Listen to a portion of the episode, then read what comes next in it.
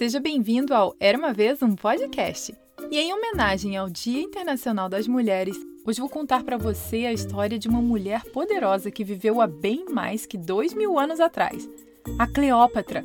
Ela foi escrita e narrada por mim, Carol Camanho, e contei também com a ajuda do professor de História Renato Spartani. Vamos lá!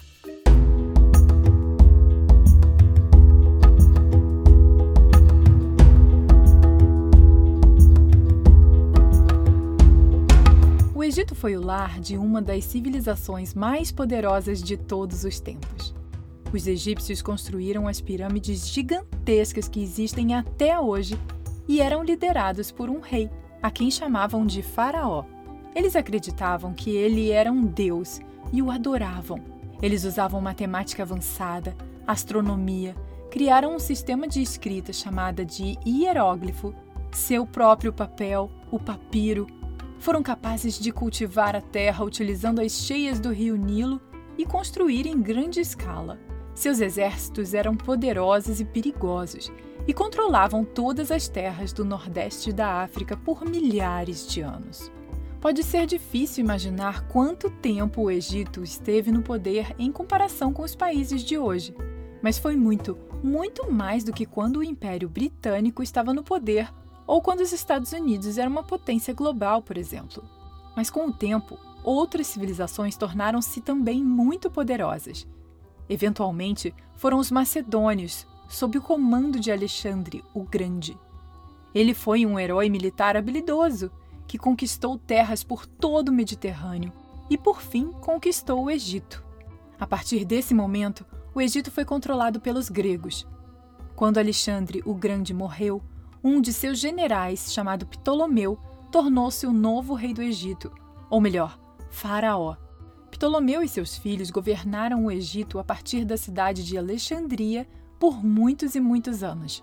E é aqui que começa a nossa história sobre Cleópatra.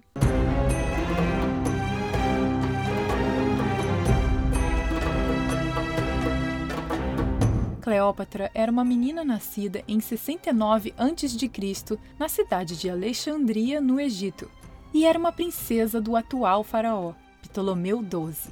Assim como Alexandre o Grande, que conquistou o Egito, Cleópatra e sua família também eram gregos, embora governassem o povo egípcio. Ela tinha uma irmã mais velha chamada Berenice, uma irmã mais nova chamada Arsinoe e dois irmãos mais novos que tinham o mesmo nome do pai, Ptolomeu. Naquela época, era muito comum colocar os mesmos nomes dos pais, tanto que a mãe de Cleópatra se chamava Cleópatra. Cleópatra teve uma infância boa e segura como princesa do Egito. Ela provavelmente jogava dados que eram bem populares no Egito e brincava com bonecos de madeira entalhada. Como ela mesma poderia ser a faraó algum dia, ela recebeu uma educação muito boa. Teve professores muito bons e pôde estudar na Grande Biblioteca de Alexandria, a maior e uma das melhores bibliotecas da história do mundo antigo ocidental. Pessoas inteligentes de todo o mundo se reuniam em Alexandria e sua biblioteca para estudar e aprender umas com as outras.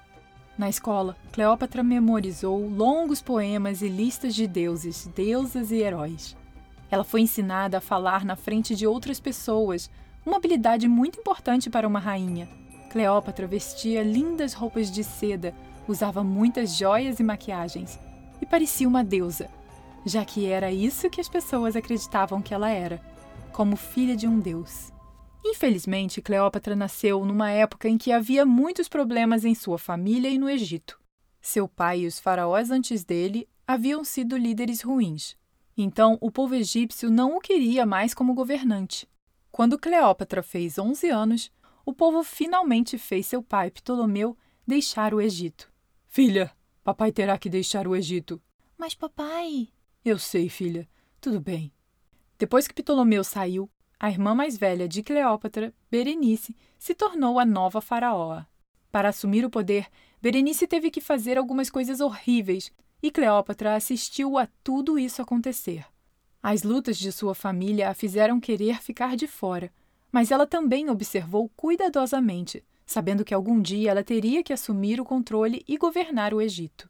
Ela era muito inteligente e provavelmente já começou a pensar sobre quais seriam os movimentos certos quando ela estivesse na mesma posição que sua irmã mais velha.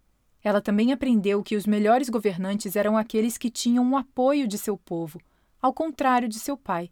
Cleópatra decidiu então que a melhor forma de fazer isso era encontrar maneiras de o povo egípcio gostar dela. Assim, ela aprendeu tudo o que pôde sobre o povo egípcio e sua língua, além de começar a se vestir como a deusa Ísis para ganhar seu apoio. Outra grande civilização que subiu ao poder após os gregos foi o Império Romano. Eles foram o império mais poderoso durante a vida de Cleópatra. O pai dela, depois de ser expulso do Egito, fugiu para Roma e convenceu os romanos a se juntarem a ele e retomar o controle do Egito. Uma batalha eclodiu entre o terrível exército romano e os egípcios de Alexandria. O exército romano venceu a batalha e Ptolomeu, mais uma vez, se tornou o faraó do Egito. Mas, mesmo que seu pai estivesse no controle novamente, Cleópatra sabia que se ela fizesse os movimentos certos, ela poderia se tornar a próxima governante assim que ele partisse. Por volta de 51 a.C., Ptolomeu faleceu e Cleópatra finalmente se tornou a nova faraó, a rainha do Egito. Ela tinha apenas 18 anos na época, mas se preparou a vida inteira para o trabalho. Ela sabia que teria que ter muito cuidado e conquistar as pessoas se quisesse permanecer no poder. Um de seus primeiros passos foi fazer uma viagem de barco à cidade de Tebas, em uma grande cerimônia, e se declarar a deusa Ísis. Ísis era adorada pelo povo egípcio, então ela esperava que, por sua vez, eles a adorassem e a honrassem. Infelizmente, a sorte se voltou contra Cleópatra. E o rio Nilo não inundou nos primeiros dois anos em que ela liderava o Egito. O rio Nilo era como o povo egípcio sobrevivia quando, uma vez por ano, ele inundava e irrigava suas fazendas. As pessoas se perguntavam por que, se Cleópatra era uma deusa, ela não era capaz de controlar o Nilo? Logo o povo estava passando fome, porque suas plantações não estavam crescendo. Adivinha quem eles culparam? Sim, Cleópatra. Vendo que as pessoas estavam ficando com raiva, ela decidiu ir embora antes que a forçassem a sair. Mas Cleópatra então desistiu tão facilmente? Não. Imediatamente ela começou a planejar como voltaria ao poder. No deserto, ela usou seu domínio da língua para começar a fazer aliados, que significa amigos daqueles com que ela poderia se juntar. Guerreiros que poderiam ajudá-la a se tornar rainha novamente. Por volta dessa época, uma guerra estava acontecendo em Roma entre dois generais, Pompeu e Júlio César. Júlio César venceu e, depois de derrotar Pompeu, e assumir o controle de todo o Império Romano como seu primeiro imperador, ele foi ao Egito para se certificar de que também estava sob seu controle. Quando ele chegou lá, o irmão mais novo de Cleópatra, Ptolomeu, era o novo faraó. César então queria que Ptolomeu e Cleópatra trabalhassem juntos para descobrir quem deveria governar o Egito. Mas Cleópatra temia que seu irmão pudesse tentar machucá-la quando ela voltasse do deserto. Então, ela elaborou um plano muito inteligente. Apolodoro, disse Cleópatra ao seu amigo. Eu vou remar pelo rio Nilo até Alexandria, nesse barco pequeno. Quando chegarmos lá, você me coloca nesse saco bem grande e me carrega por cima de seu ombro, que aí ninguém vai descobrir o que você está carregando. Quero me encontrar com Júlio César. Enquanto Apolodoro caminhava pelos jardins do palácio, ninguém reparava que ele estava com Cleópatra em seus ombros. E assim, ele entrou direto na sala onde Júlio César estava o esperando. Quando Cleópatra saiu da bolsa, Júlio César ficou surpreso. Cleópatra então usou sua grande habilidade de falar e persuasão para convencer Júlio César a deixá-la ser a rainha do Egito no lugar de seu irmão. César concordou em deixá-la governar com o irmão, que ficou furioso com a decisão. Mais tarde, o exército de Ptolomeu, o irmão de Cleópatra, atacou também mas o exército de Júlio César era mais poderoso e venceu a guerra alexandrina, e Ptolomeu não sobreviveu, deixando Cleópatra mais uma vez no controle do Egito. Depois da guerra, Cleópatra foi se apaixonando por Júlio César, que ficou no Egito, e um tempo depois eles se casaram. O casal viajava para cima e para baixo no Nilo e tiveram um filho chamado Cesário, que significa pequeno César. Um dia, eles decidiram voltar para Roma juntos. O povo romano gostava muito de Júlio César, mas os outros líderes não. Eles não gostavam que ele havia se tornado o imperador e também não gostavam que ele tivesse se casado com uma mulher que não era romana. Assim, um dos amigos de Júlio César, Brutus, e os outros líderes se voltaram contra ele e César não sobreviveu aos ataques. O reinado do imperador Júlio César acabou. Então, Cleópatra deixou Roma e voltou para o Egito. Enquanto Cleópatra estava no Egito, uma nova guerra começou em Roma sobre quem lideraria o império. A batalha foi travada entre um dos generais de Júlio César, Marco Antônio, contra Brutus e Cássio, sendo chamada de Guerra Civil Romana. Marco Antônio decidiu navegar para o Egito para obter o apoio de Cleópatra. Mas no início, ela não tinha certeza se deveria ser amiga dele, porque não tinha certeza de qual lado ganharia a guerra.